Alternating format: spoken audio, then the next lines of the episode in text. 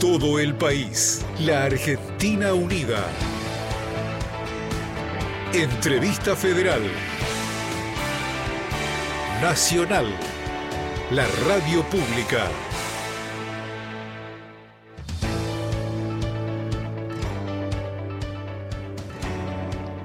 Muy buenas tardes a los oyentes de la radio pública en todo el país. Mi nombre es Martín Bibilón y les doy la bienvenida a una nueva entrevista federal a través de esta plataforma digital. Periodistas de Radio Nacional en todo el país estamos conectados para recibir en este caso a una colega y amiga. Le damos las gracias, la bienvenida las buenas tardes a Diana Surco. ¿Cómo te va? Hola Martín, un gusto, un placer para vos, eh, bueno, para mí, pero hablando con vos y con todos los colegas, buenas tardes y ya casi buenas noches, estamos cerquita, ¿no? Todavía son las 5 de la tarde, pero contenta, gracias por la invitación, la primera comunicación vía Zoom y aquí estamos una estrella de televisión como sos vos. Gracias. Yo con Lutito me corro y le doy las buenas tardes y la bienvenida a quien tendrá a su cargo la tarea de abrir esta ronda de preguntas. Me voy a la provincia de Salta. Allí está Maru Rocha, que ya tiene micrófono abierto. Hola Maru, buenas tardes. Hola, buenas tardes a ustedes y por supuesto a la audiencia y a Diana, porque es una alegría poder participar desde Salta en esta entrevista eh, federal, en esta casa que es Radio Nacional. Nuestra provincia, como saben, tiene un ANS eh, y con datos que eh, son, la, verdad, que bastante tristes en muchas ocasiones, datos relevados por el Observatorio de Violencia contra las Mujeres, en una encuesta, en una encuesta que se encuentra vigente al respecto, ¿no? y lo quería comentar porque no creo que sea muy ajena a la realidad de, de las provincias del interior, donde el 41%, por ejemplo, posee estudios secundarios completos, casi el 76% no se, no se encuentra cursando estudios. Y esto, por supuesto, interrumpe, ¿no? Por esto es tan importante eh, que Diana esté en los medios de televisión, porque en la cotidianidad de las provincias, eh, aún pesan los prejuicios de una manera muy fuerte, duele muchísimo la burla con trans y del colectivo de la diversidad sexual. Por eso yo quisiera que nos cuentes un poco el rol, desde este rol profesional que te toca hoy en la televisión pública que tenés allí en la televisión puede ayudar a modificar esta mirada que existe, esta mirada achicada y prejuiciosa que tiene la sociedad.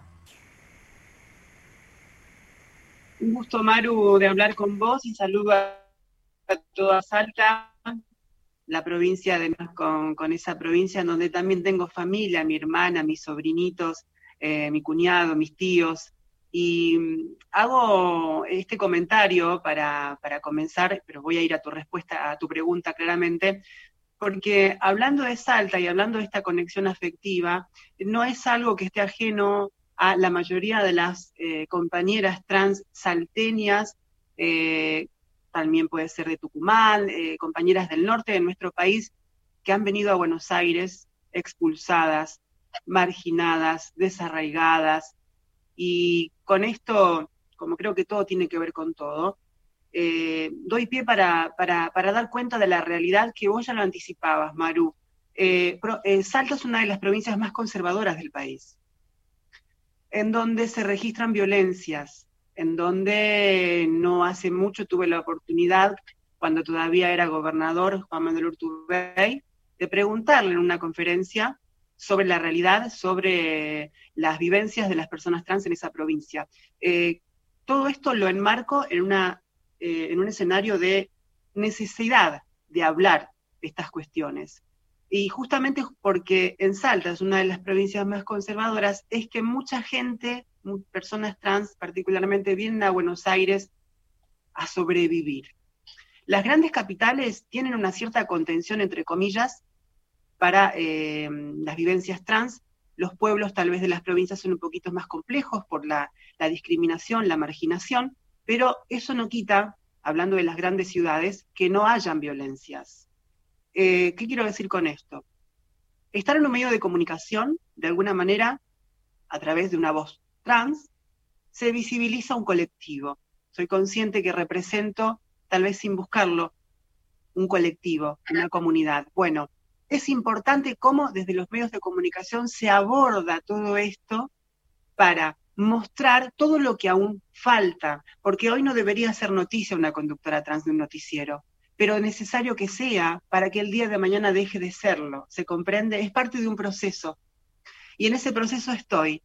Por eso desde este lugar, puntualmente a tu pregunta, Maru, creo que es la oportunidad para poder llevar un mensaje a la sociedad toda, porque la televisión pública sale a todo el país, y no solamente desde los contenidos que televisión pública adquiere y los hace propios para poder comunicarlos, sino también desde la propia voz. Qué importante, ¿no? Muchas personas trans me dicen qué importante es escucharlo de voz, a cuando se refieren a mí, y yo lo llevo con profunda responsabilidad, con profundo amor también, porque creo que esta es la oportunidad de empezar a generar un cimiento para el cambio, Maru tan real lo que estás diciendo y hasta me emociona, te digo. Pero es cierto, es necesario escuchar la voz propia. la voz propia y además eh, con este empoderamiento allí en los medios de comunicación eh, y contando esta realidad que es tristísima para muchas personas y que por supuesto quienes estamos aquí en la radio pública hoy en esta entrevista y quienes hacemos diariamente la radio queremos que esta realidad por supuesto se transforme. Así que muchísimas gracias. A vos, Maru. Buenas tardes, Diana. Bueno, me sumo, eh, bueno, soy Inca von Linden de Río Turbio y me sumo a la, pregunta de la compañera em, con, respecto a algo que, dijiste en una entrevista, con respecto a tu lucha, que es contra el pensamiento antitrans. Eh, ¿y ¿Cuál crees que soy la principal desinformación o prejuicio que hay que desarticular con respecto a las personas trans? Se entrecortó un poquito, pero creo que entendí tu pregunta. Eh, cuando hablo mm, del pensamiento antitrans, apunto claramente a eh, una estigmatización que se ha formado a lo largo del tiempo de nuestras identidades, sean por los motivos que sean, desde la ignorancia, desde la falta de información, desde la falta de sensibilidad, desde la falta de empatía, desde la propia vivencia social, humana, cultural, mandatos, podemos desglosar un montón de factores que han hecho que se haya estereotipado un pensamiento y etiquetado a las personas a través de un estereotipo, ¿no? Y eso se, eh, se refleja en los prejuicios, ¿no, Inca?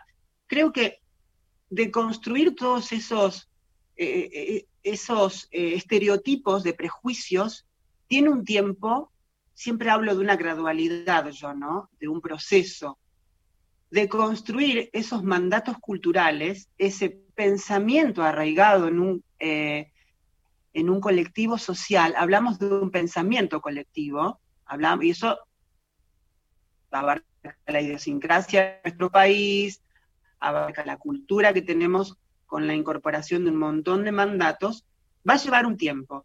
Eh, por eso hablaba yo en esa entrevista que, enunciaste del pensamiento antitrans, porque creo que todavía hay que barrer con esos prejuicios. Eh, más allá de tener leyes, que de a pocos vamos consiguiendo, porque aún faltan cosas, eh, que se legisle un derecho que se lleve a la práctica legislativa y se generen políticas públicas, ya es un primer paso.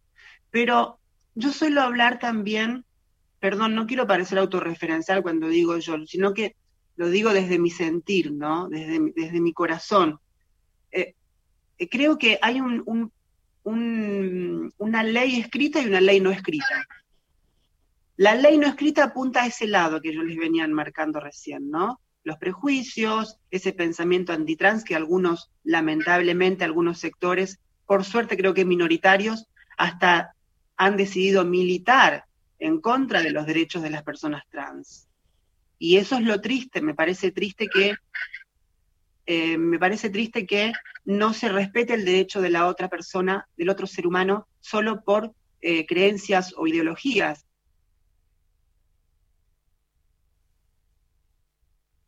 Creo que hay un también, eh, quiero rescatar el camino productivo que se ha hecho hasta aquí, Inca.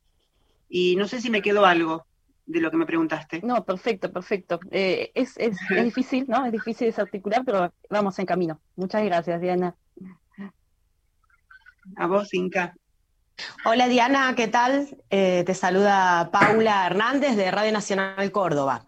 Hola Paula. Eh, un gusto tener la oportunidad de conversar con vos y voy a seguir hilando esto que venías conversando con las colegas para preguntarte puntualmente, hay dos ámbitos muy importantes en la construcción de nuestra identidad, de la identidad de cualquier persona, que son la familia y la escuela, y suelen ser también en las historias y las trayectorias vitales de las personas trans y travestis el primer ámbito de, experiencia de la violencia y de la exclusión. Te quiero preguntar cuál ha sido tu relación con la familia y con la escuela, eh, y, cuánto y de qué manera fundamentalmente la escuela ha forjado la Diana Surco que sos hoy.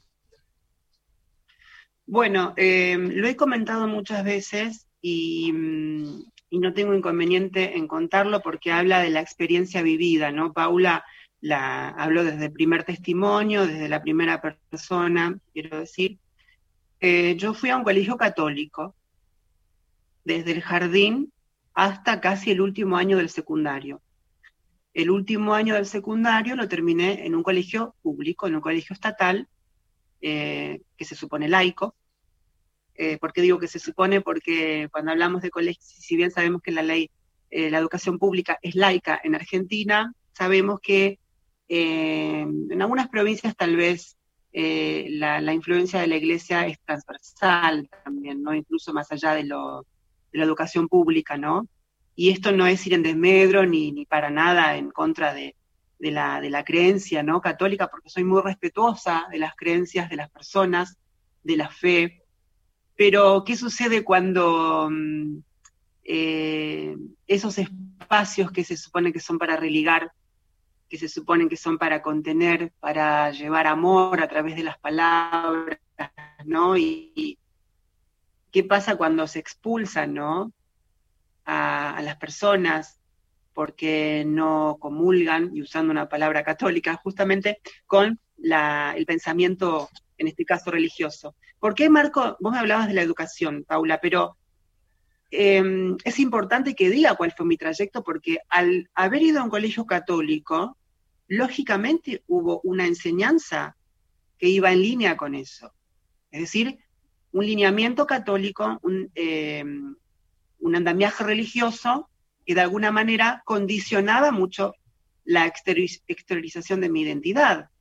Es decir, si iba a un colegio católico en donde estaba todo absolutamente dividido y súper binario, hombre, mujer, varón, nena, el varón con el pelito cortito, el uniforme de varón, la corbata, el blazer, el pantalón, las nenas con la pollerita, eh, las trencitas.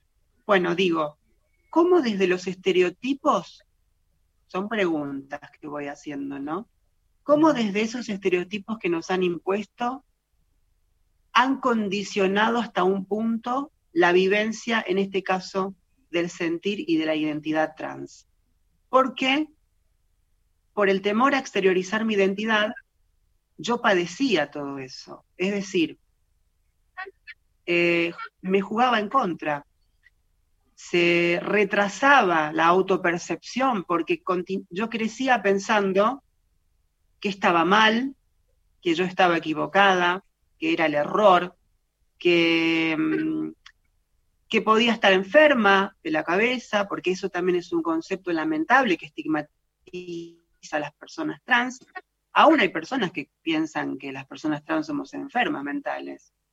Cuando la, se sabe que eso no es así, porque primero la homosexualidad no hace muchos años se eliminó de los libros de psiquiatría o se la eliminó como una enfermedad mental esto lo sabemos muchos. Bueno, la transexualidad, la, transexualidad también viene en ese camino, ¿no? En ese riel en donde, eh, perdón, que me, me sonrío porque desde mi lugar, eh, desde esta actualidad y desde mi pensamiento, les, soy honesta y sincera, me cuesta todavía entender cómo hemos retrasado tanto algunas cosas que eran tan simples, ¿no?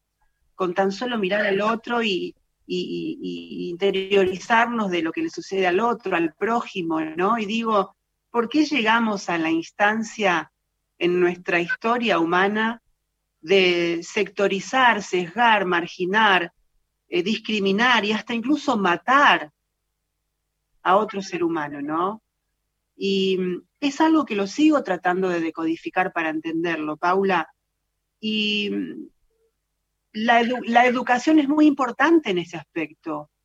Es súper importante el camino educacional que atraviesa una niña, un niño o una niña, como hoy dicen, y que yo también estoy aprendiendo este nuevo lenguaje inclusivo también y deconstruyendo. Pero, perdón que lo hice largo, Paula, pero de alguna manera dimensiono con, el relato que hago en primera persona del camino que tuve que hacer. Yo recién a los 17 años aproximadamente, o 18, me animé, entre comillas, porque ¿por qué hablar de animarse, no? Pero bueno, a, decir, bueno, soy Diana, me siento Diana, quiero vivir como Diana. Em, ¿Por qué no se me escuchó todos esos años? Y realmente se le hace mucho daño a una niña, a un niño, a un adolescente, si no es escuchado, porque la identidad es un derecho, Paula, y a todas y a todos mis colegas les digo, em, no debería estar ya en cuestión. Pero si estamos acá hablándolo, yo creo que ya es un gran primer paso. Seguro que sí, Diana, seguro que sí. Muchísimas gracias. A vos. Buenas tardes. No, no se escucha. Buenas tardes, soy Francia López de LRA 29 Radio Nacional San Luis. Es un placer de participar de esta entrevista federal con todos los compañeros de, este país tan hermoso y saludar a la señora Diana Surco, también eh, enviarle un beso gigante. Quiero invitarla a hacer un viaje imaginario por el mundo donde nos vamos a encontrar con distintas mujeres muy, importantes y que han, han dejado un legado grandísimo para esta sociedad, como por ejemplo Diana, que fue la princesa de Gales y que ella trató de disminuir la estigmatización de las personas gay que portaban el virus del HIV y el SIDA, o también eh, la Madre Teresa de Calcuta, que tuvo un aspecto muy humano y ayudó eh, a aquellas personas huérfanas, pobres y muchas veces curó a las personas que tenían lepra. Si hacemos este viaje imaginario también a la República Argentina, nos vamos a encontrar con dos personas gigantescas, como es Diana Zacayán y Luana Berkins, que trabajaron, eh, que fueron visionarias y que trabajaron mucho para la ley de identidad de género y también por lo que hoy disfrutamos muchas de las personas trans, que es el cupo laboral trans. Yo quiero eh, invitarla a Diana que nos cuente cuáles son los deseos o, sus intenciones de, de poder dejar un legado en esta sociedad, de mejorarlo o cambiarlo y que quizás con el largo del tiempo sea un legado personal de ella y que marque una impronta en la República Argentina. Un gusto, Francia, hablar con vos. Cómo no generar empatía con lo que decís. Eh, y hablaste de grandes referentes, hoy vueltos símbolos, más allá de, nuestro país, de, Diana, de Lady Di y de la Madre Teresa, puntual, que fueron grandes mujeres también, pero volviendo a esto más cercano a nosotras y que tiene que ver con eh, las, eh, bueno, yo diría las compañeras, porque siempre digo las compañeras de lucha. Eh, hablaste de Loana y Diana Zacayán, me emociona porque ellas han formado parte, se han vuelto caja de resonancia para nuestra comunidad trans en nuestro país y sobre todo, mira, es muy importante remarcar la importancia de identificar los tiempos sociales. Loana comenzó en un tiempo más adverso en nuestro país. Argentina no es la misma de hace 20 años, por no ir más hacia atrás. Entonces el escenario era aún más difícil. ¿A qué voy con esto? Se habla de legado, se habla mm, de la causa que ha tenido conquistas, se puede reconocer la articulación que hubo entre la lucha de Luana, Diana, y podemos hablar de otras exponentes, pero no quiero dejar afuera a nadie, pero se me viene a la mente Pia Baudraco, por ejemplo, se me viene a la mente Marlene Guayar, por ejemplo, que está con nosotras todavía y podemos este, escucharla en cualquier lugar, y muchas referentes, pero digo, el legado que vos hablás, también hablabas de eh, un deseo personal. Y me gustaría hacer como una diferenciación en el camino de una persona trans. Creo que estamos compuestas, las personas trans, por un camino colectivo y un camino individual. ¿Qué quiero decir con esto? El camino individual es la vivencia interna de cada una y uno de nosotros, ¿no? De cualquier persona. Es decir, eh, tu transitar en esta vida, tus elecciones, tus sueños, tus necesidades, tus intereses, tu ideología, tu pensamiento, tu sentimiento. Lo vas llevando en esta vida en convivencia y en engranaje de un motor más grande que es el, engranaje social, ¿no? Eh, adaptándonos a las políticas, a las leyes, a los deberes y a las obligaciones también que tiene una sociedad, en este caso la sociedad argentina. ¿Qué quiero decir con esto? Que nadie va a hacer algo por vos si vos no te preocupás también por vos, ¿no? Creo que eso es claro. Pero también está la lucha colectiva, ¿no? Esta cuestión de sentirnos que estamos también en una causa en donde el pequeño logro o el gran logro que logre una compañera trans también se vuelve una referencia para el resto. Estamos unidas por esa lucha. ¿Y qué quiero decir con esto? ¿Y a qué voy? La ley de identidad de género sancionada en el 2012 y luego promulgada por Cristina Fernández marcó un hito histórico y se volvió un ejemplo de vanguardia a nivel mundial. Ni hablar también de la ley de matrimonio igualitario en 2010, leyes vanguardistas que legitiman, que nos ponen en otro escenario. Pero ¿qué pasó? No se lograron esas, leyes porque sí. No podemos desentendernos de la militancia, el activismo de años hacia atrás que se venía dando, que se gestó en algún momento de la historia para poder batallar y lograr y alzar la voz y que se llegue a donde se llegó. Eso en articulación con la política logró lo que, logró, lo que se logró y logramos lo que otras militantes comenzaron. Por eso hay un hilo conductor, y ya cierro, Francia, no lo quiero hacer tan largo. Hay un hilo conductor, Francia, y mm, ese hilo conductor tiene que ver con las postas que vamos pasando.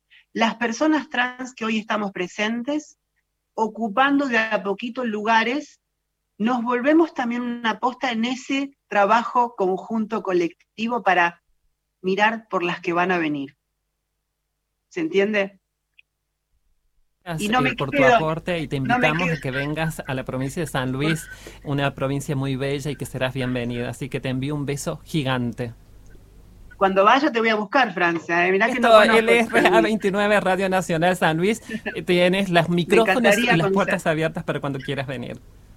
Muchísimas gracias, lo voy a tener presente. Muchas gracias, Francia.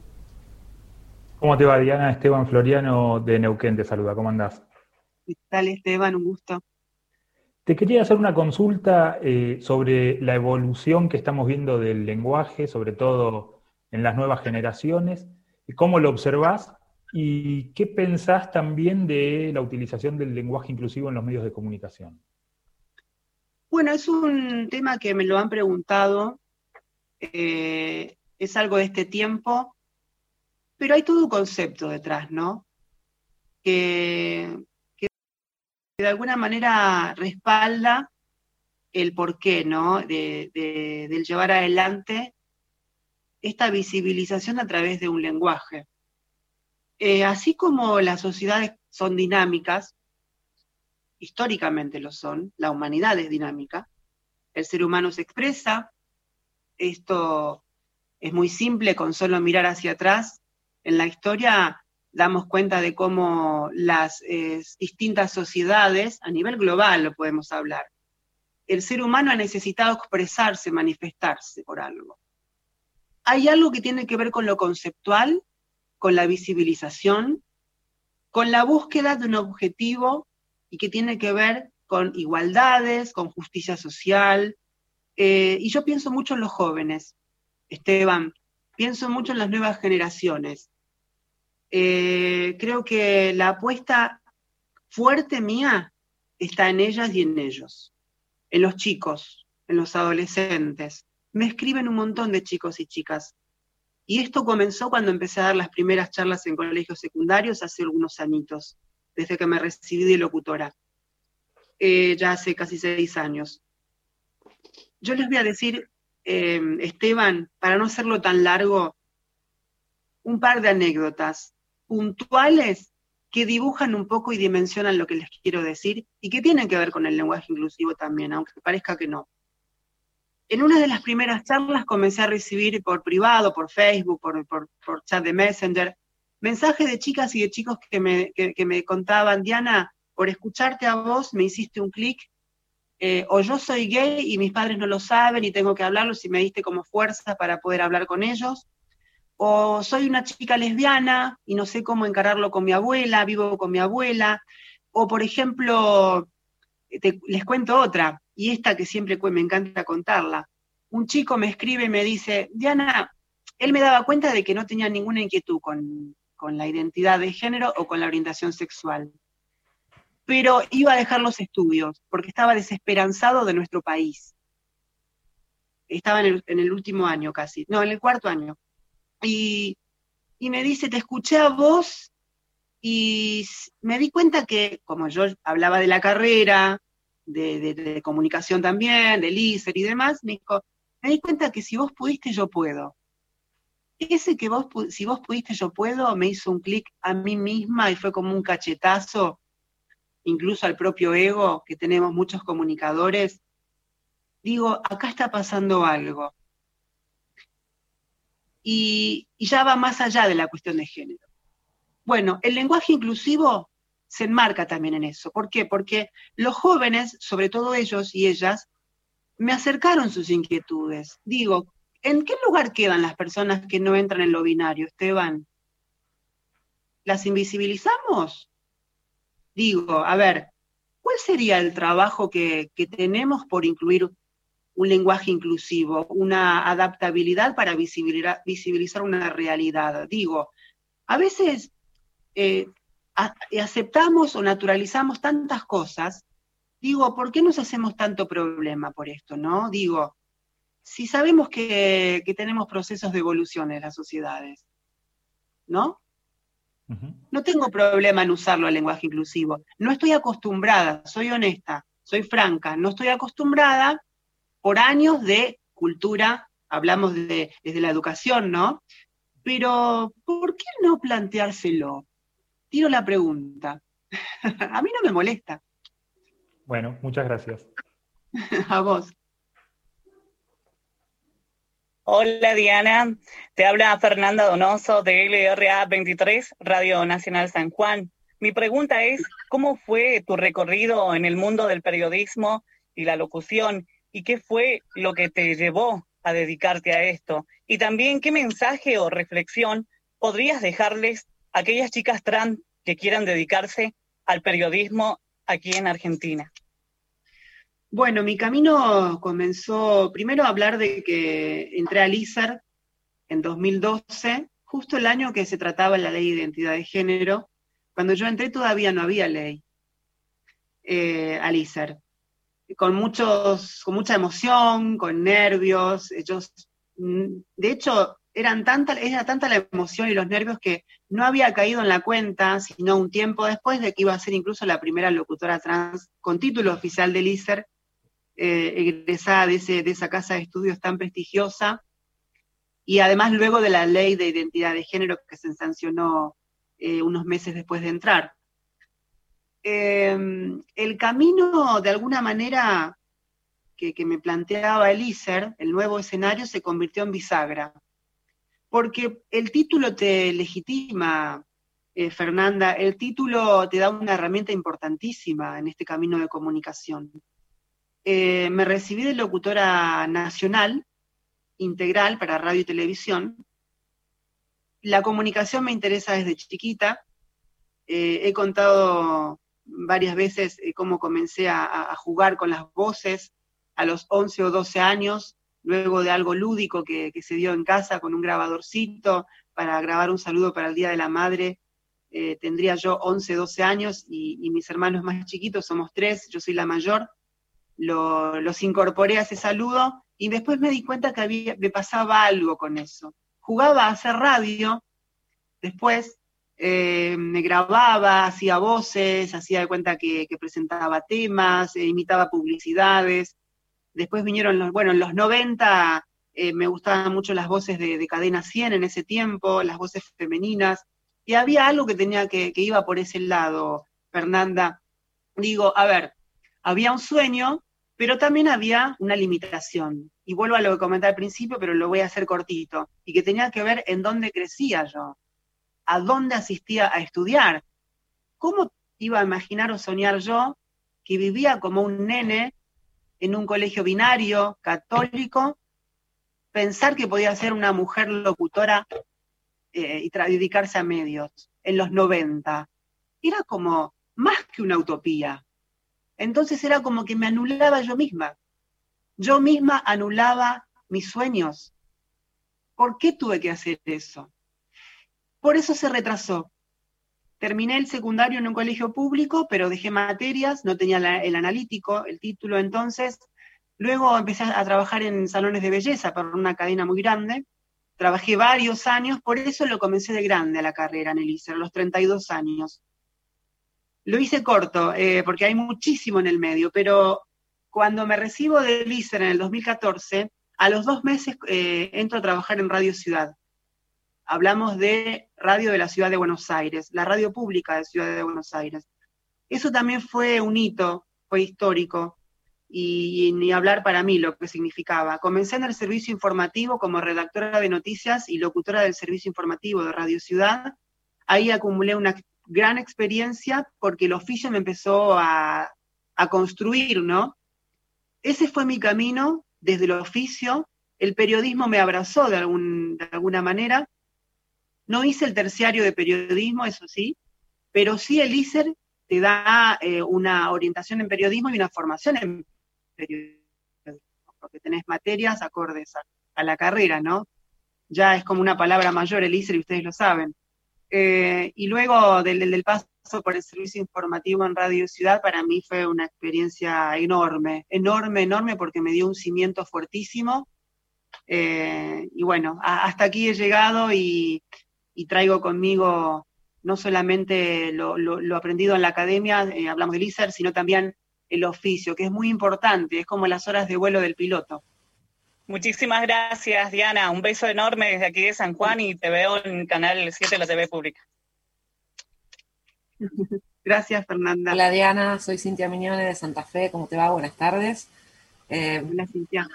Vos sabés que eh, cada vez que distintos colectivos este, adquieren derechos mm, por su lucha, pero el Estado interviene allí siempre, eh, hay estos colectivos y una buena parte de la sociedad que festeja, y hay otros que, este, bueno, no, abiertamente no lo hacen. Y me preguntaba, por ejemplo, acá en Santa Fe hace poquito, lo mismo que a nivel nacional se reglamentaron las leyes de cupo laboral trans, eh, y quienes se oponen a este tipo de, discriminación positiva eh, lo hacen diciendo que la gente tiene que llegar al trabajo o a donde sea por mérito. Eh, bueno, y esa, es una cuestión que hace mucho ruido, me parece, y me gustaría que vos puedas dar un mensaje a esa gente que cree que vos tenés la misma posibilidad o oportunidad de trabajar que cualquier otra persona, que cualquier varón, cualquier mujer heterosexual. Bueno, la mirada meritocrática es ombliguista. Es, eh, lamentablemente y tristemente es no tomar dimensión de lo que sucede alrededor, ¿no? En la otredad, con las personas que forman parte de nuestra sociedad, con el prójimo, con aquel que no tuvo las mismas oportunidades. Digo, ¿cómo pretender que una persona logre algo por mérito propio si no tuvo las herramientas? Es tan simple de verlo. Por eso, en un momento, hace unos minutos, les decía a ustedes, a mí todavía hay cosas que me sigo tratando de decodificar para entenderlas. Supongo que por, por mi cabeza idealista que tengo, y les confieso con profunda humildad, o mejor dicho les digo, porque confieso remite a, otra, a una palabra bastante asimilada con, la religión, y yo estoy alejada, eh, aunque respeto las creencias de los demás, de, los símbolos religiosos, ¿no? Pero digo, eh, les soy franca, yo creo que, que, tenemos que tener una mirada más humanista, una mirada más empática, una mirada más de conciencia, porque para poder lograr una sociedad mejor, más inclusiva, más igualitaria, es necesario mirar a los demás. Yo no puedo comprender, les decía de mi mirada idealista, porque desde mi cabeza, no les terminé de decir, perdón, eh, eh, yo trato de tener un macro contexto, eh, Cintia, trato de mirar lo que sucede, pero también mirando al futuro. Eh, lo digo con profunda humildad. Creo que hay cosas que tenemos que empezar a activar porque hemos perdido mucho el tiempo. Eh, y, ahora estamos en un proceso de, construcción, de reparación, de a poco, eh, lamentablemente de a poco. Cuando hablamos de reparación, también tiene que ver con lo que vos apuntás, Cintia, porque se tienen que generar las herramientas para que todas las personas puedan lograr sus objetivos, pero con las mismas herramientas, con algo que tenga eh, frente a sus manos, es decir, herramientas estando en un lugar más igualitario para poder enfrentar el mundo.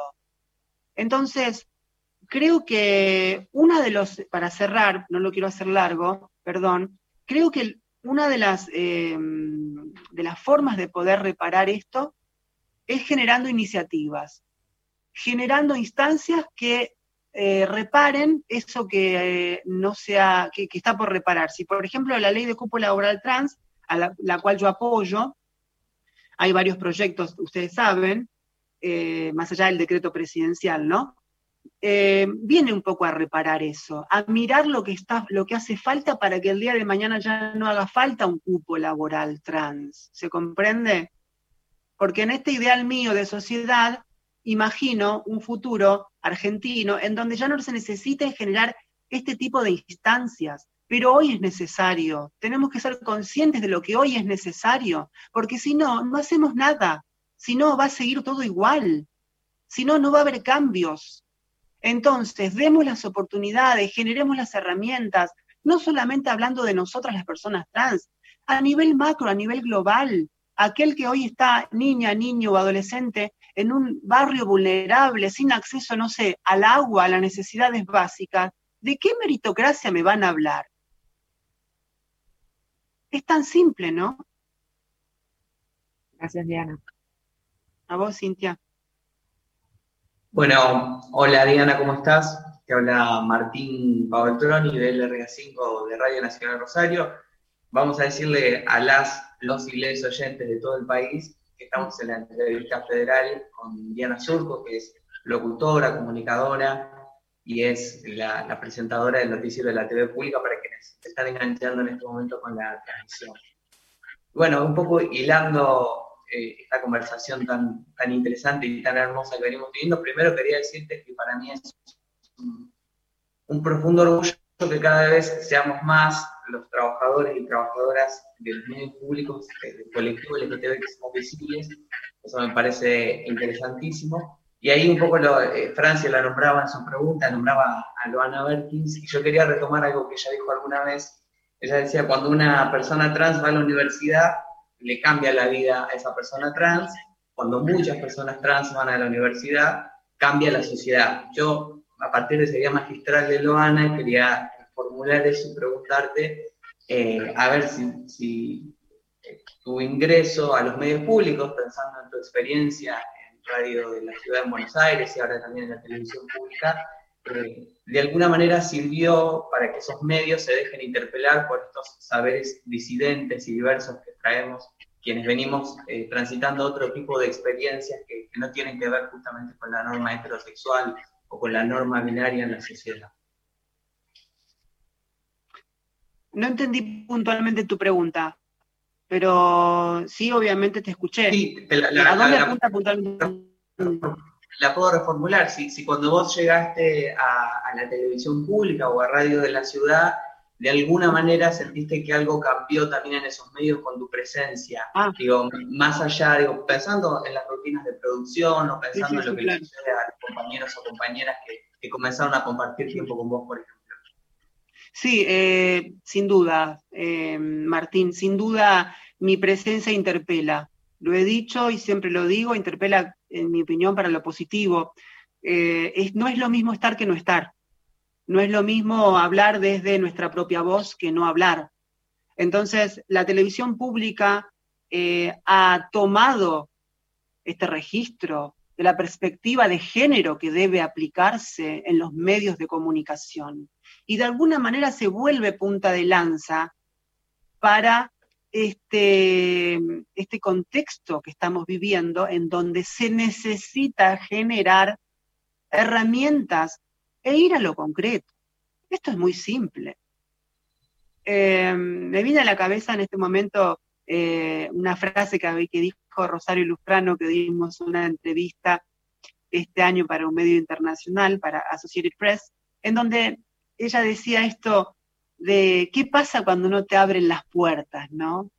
Por ahí vos podés tener el título, puedes haber ido a la universidad, como decías, Martín, y pero ¿qué pasa si no te dan un acceso? Si no te dan esa oportunidad, ¿no? Entonces, mirá qué importante, agarrándome esta frase de, Rosario, a quien agradezco también la confianza, a Eliseo Álvarez, a Daniel Míguez también, el gerente de noticias de, la TV pública, digo, a través de, ese, de esa decisión, ¿cómo se puede transformar lo que hay que transformar? si no se hace algo y todo queda en lo políticamente correcto, todo queda en palabras, los cambios no se dan. Y de alguna manera esto interpela para los medios privados también, algo que no lo he comentado, creo, no sé, en otros lugares, pero yo hace un par de años, en una cena con colegas, había colegas en esa cena también ustedes saben que vengo de radio, por eso en una cena de fin de año, eh, con periodistas que había gente de eh, diarios, de por ahí, privado, hablamos de medios privados, ¿no? Eh, y, les comentaba esta visión que yo tenía ya hace como tres años atrás, les comentaba de esta necesidad de que los medios, si hablamos de televisión o si hablamos de los medios gráficos tradicionales, ¿por qué no están incorporando perspectiva de género? ¿Por qué no ponen, por ejemplo, lo decía hace como tres años atrás, una periodista trans a presentar las noticias o una columna de sexualidad en un diario tradicional? Eh, hablamos de los diarios más grandes, ustedes saben a cuáles me refiero, ¿no? Por no poner nombres, ¿eh? Digo, ¿por qué no apuntar? ¿Se, se están quedando afuera? Y me acuerdo que colegas me decían, la verdad que tu visión está, es muy acertada porque está faltando. Bueno, está faltando. No sé qué están esperando, pensaba yo. Digo, no quiero decir con esto que fui visionaria ni nada, ¿no? De hecho, algo empezó a pasar, eh, Martín, algo empezó a pasar. La televisión pública hoy toma ese registro y para una grata sorpresa mía me, convocó y yo estoy muy agradecida y también tiene mucha responsabilidad claramente en mi lugar, ¿eh? por supuesto que sí, no me desentiendo, a veces siento la lupa, ¿no? Esa puesta encima de mí, hablo a nivel social, ¿eh? a nivel macro, porque está esta cuestión de, por ser trans, tenés que demostrar si sos buena o no buena en el rol, ¿no? Le pasa mucho a la mujer también, a nivel general, ¿no? Hablamos de la mujer cis, eh, esta cuestión de aún todavía hay accesos denegados para las mujeres. ¿Por qué todavía es así, no? Lugares de jerarquía, ¿por qué la mujer tiene que parece que le cuesta el doble que al varón?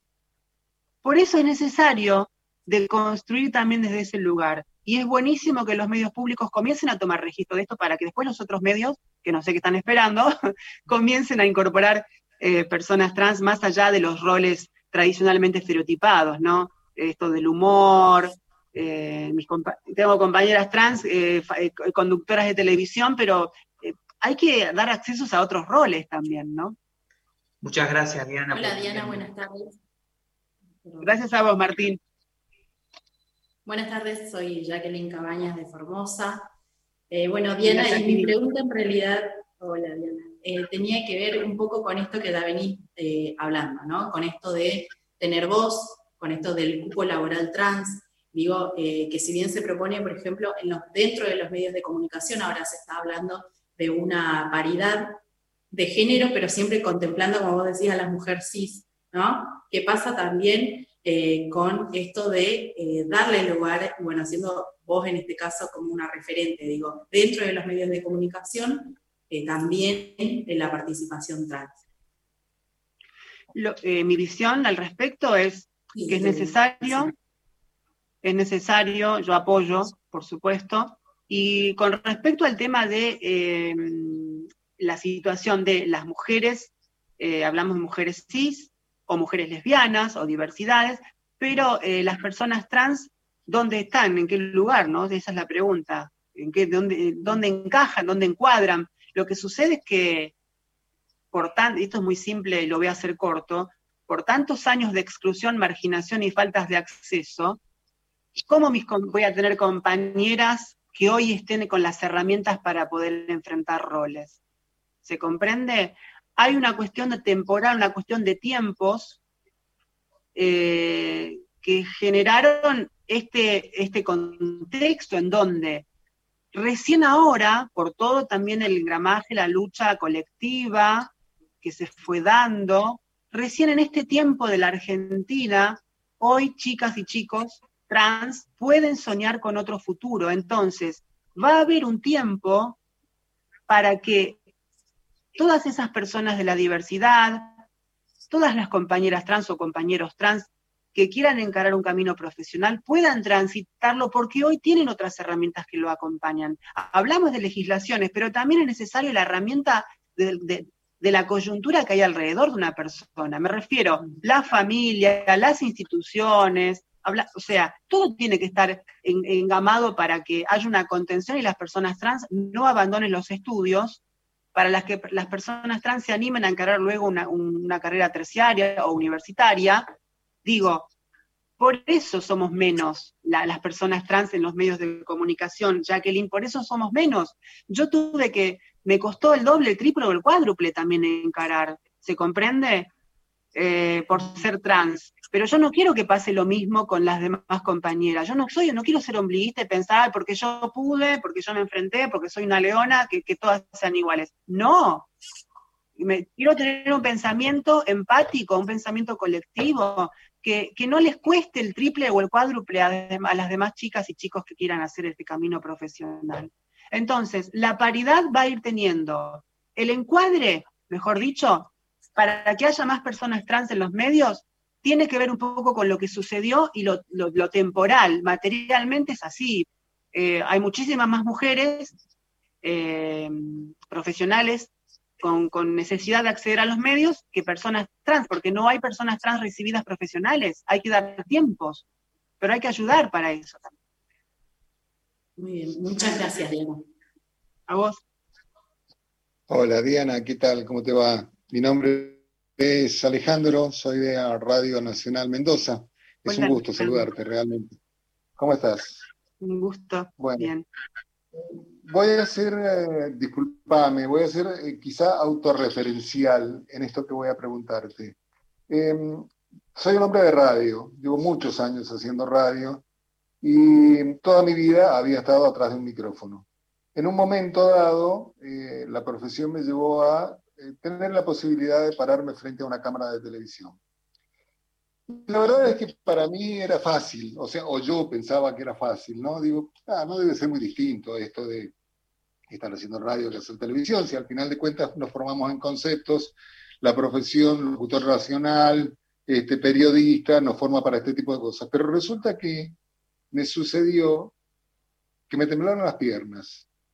Y me empezó a pasar algo que yo no, no podía entender. Y después empecé a pensar que lo que, me, lo, que, lo que me ponía en jaque o lo que se ponía en jaque era la percepción del otro.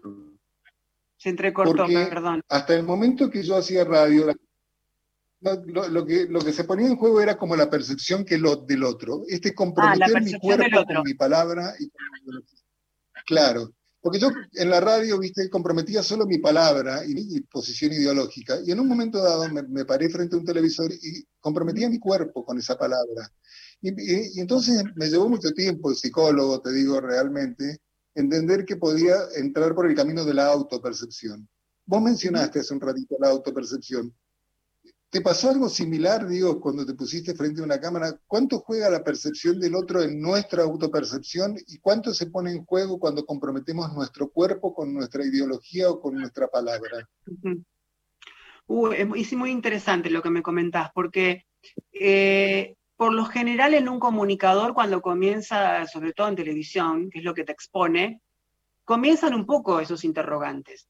Desde ya, somos seres humanos. Eh, Alejandro, tenemos sangre en las venas, tenemos nervios, tenemos ansiedades, tenemos ganas de decir, de hablar, de que nos escuchen. Para eso elegimos ser comunicadores, ¿no? Eh, no estoy ajena a eso. Lo que sucede es que mm, también hay un tránsito muy personal en esto, ¿no? Em, también sabemos que eh, cada persona eh, tiene sus particularidades natas eh, y se percibe o se autopercibe de una manera. Creo que a mí me acompañó en ese aspecto, primero porque vengo de un trayecto de radio. Lo que sucede es, hay un, hay un cimiento, ya había un cimiento y una preparación, pero ¿qué pasaba cuando porque la, radio tiene esta cuestión de que medio, entre comillas, te protege, ¿no? Esta cuestión de al, no mostrarte, va la sustancia va por un canal, ¿no? Bueno, ¿qué sucede cuando se te ve, cuando entra en juego el cuerpo, el movimiento, la mirada? Eh, primero, propia, ¿no? Y segundo, la del otro. Bueno, ¿qué pasa? Se abren los canales y toda esa sustancia comienza a diversificarse porque te están mirando, comienza a haber una lupa encima de, tu persona. Ni hablar, yo a veces me lo pregunto, acá quiero ser franca, eh, hasta, el, hasta el día de hoy hay momentos en, mi almohada que, pienso, ¿cómo hice? O me pregunto, a veces, te juro, Alejandro, honestamente y humildemente, a veces me pregunto, ¿cómo, hice? Porque eh, claro que tuve nervios, no me temblaron las piernas como a vos, pero, pero sí sentía la, gran responsabilidad, además, de estar de alguna manera sin buscarlo, porque no me quiero autoerigir como la representante de nada, porque soy súper respetuosa de mis compañeras trans, compañeros trans, pero de alguna manera para el mundo era una representación, ¿se comprende? Entonces, si te contase, se haría largo, pero quiero hacerlo cortito por respeto a los tiempos. Em, hubo como un torbellino de sensaciones, Alejandro. No me, no me temblaron las piernas, pero sí por momentos em, los nervios corrían por la, por, creo que por el estómago, ciertas mariposas, em, cosquillas en el cuerpo, electricidad en el cuerpo. ¿Por qué? Porque me pasó todo muy de golpe en lo que refiere a la exposición, ¿se comprende? Se había además filtrado en un momento la, información, es decir, primero hubo, ensayos antes de que debutáramos en el noticiero, ¿no? Y bueno, en un momento eso se había, bueno, filtrado y comenzó a salir en portales. Imagínate lo que era mi teléfono, Alejandro. Entonces, toda esa presión, toda la presión del, del mundo, porque era del mundo a nivel global, que empezó a crecer, a crecer, a crecer, a crecer, casi te podría decir me sorprendió tanto, así de golpe, que no tuve ni tiempo de procesarlo. ¿Se comprende? Claro. no tuve ni tiempo de procesarlo. Después encima debutamos y pasó lo de la cuarentena, la, del decreto de la pandemia, es decir, el aislamiento. Y digo, fue todo tan de golpe, fue, es el momento en el que más laburé en mi vida, porque ahora estoy a mil y tengo dos trabajos, radio y televisión, más todos los compromisos sociales que los llevo como puedo, con amor, con cariño. Y mm, te digo, la, te soy honesta y para cerrar, la vibración por el cuerpo continúa. Eh, por momentos no tuve tiempo de procesar, pero sí sigo en el camino, Alejandro, y, lo bueno que le puede pasar a un comunicador, Alejandro, es que le pasen cosas en el cuerpo, no que se vuelva una patología ni una, eh, una cuestión este, traumática, pero sí que te pase, porque quiere decir que te importa lo que estás haciendo. si, no lo, si no lo tenés es porque algo te está faltando, ¿no? Me parece. Así es, te agradezco. La corporalidad comprometida con el pensamiento. Gracias. Así es, siempre, Alejandro. Un beso. Gracias. Habíamos preparado una segunda ronda de preguntas. Eh, Ay, perdón. Una hora extensa, no, por favor. Es un placer escucharte, es eh, emocionante y, Maru es el más fiel exponente de esto que digo. Este, tus palabras han llegado mucho, hemos recibido mensajes a través de las redes sociales este, que, que, no tenemos tiempo de reproducir ahora, pero que te vamos a hacer llegar. Sabemos que ya estás en pleno preparativo para iniciar en un ratito nada más tu labor periodística allí en la televisión pública, así que te queremos agradecer esta hora. Para nosotros cortita, este, pero para muchos este, muy cargada de contenidos ¿eh? que le has regalado a la televisión pública y a cada uno de los periodistas que ha participado de esta entrevista federal. Yo quiero agradecerte, Martín, y a todas y todos, eh, y también a todes, eh, porque es necesario este tipo de iniciativas. Agradezco esta charla federal, esta entrevista federal para salir a todo el país, porque tomar esta primera, eh, digamos, sí, tomar manos a la, hacer manos, poner manos a la obra, llevando un contenido a través de la palabra, y qué mejor que Radio Nacional, eh, es marcar también una bisagra, Martín. Era necesario, es necesario hacer este tipo de charlas. Yo les agradezco desde mi corazón y, siempre con amor, siempre con amor, ¿no? Y con responsabilidad. Eh, gracias a todas y a todos. Diana Surco pasó por la entrevista federal de Radio Nacional. Aquí la despedimos porque en unos minutos ya se prepara para su labor en la televisión pública. Le agradecemos también a cada uno de los periodistas que ha participado de esta entrevista, la labor del área técnica de Radio Nacional San Luis, que ha sido la emisora cabecera de esta transmisión federal, con el respaldo en la transmisión de la gente de Radio Nacional Salta. Y a partir de este momento liberamos a cada una de las emisoras de Radio Nacional a lo largo y a lo ancho de la República Argentina para que continúe con su mm, respectiva programación. Nos volveremos a encontrar el próximo jueves en una nueva entrevista federal. Gracias.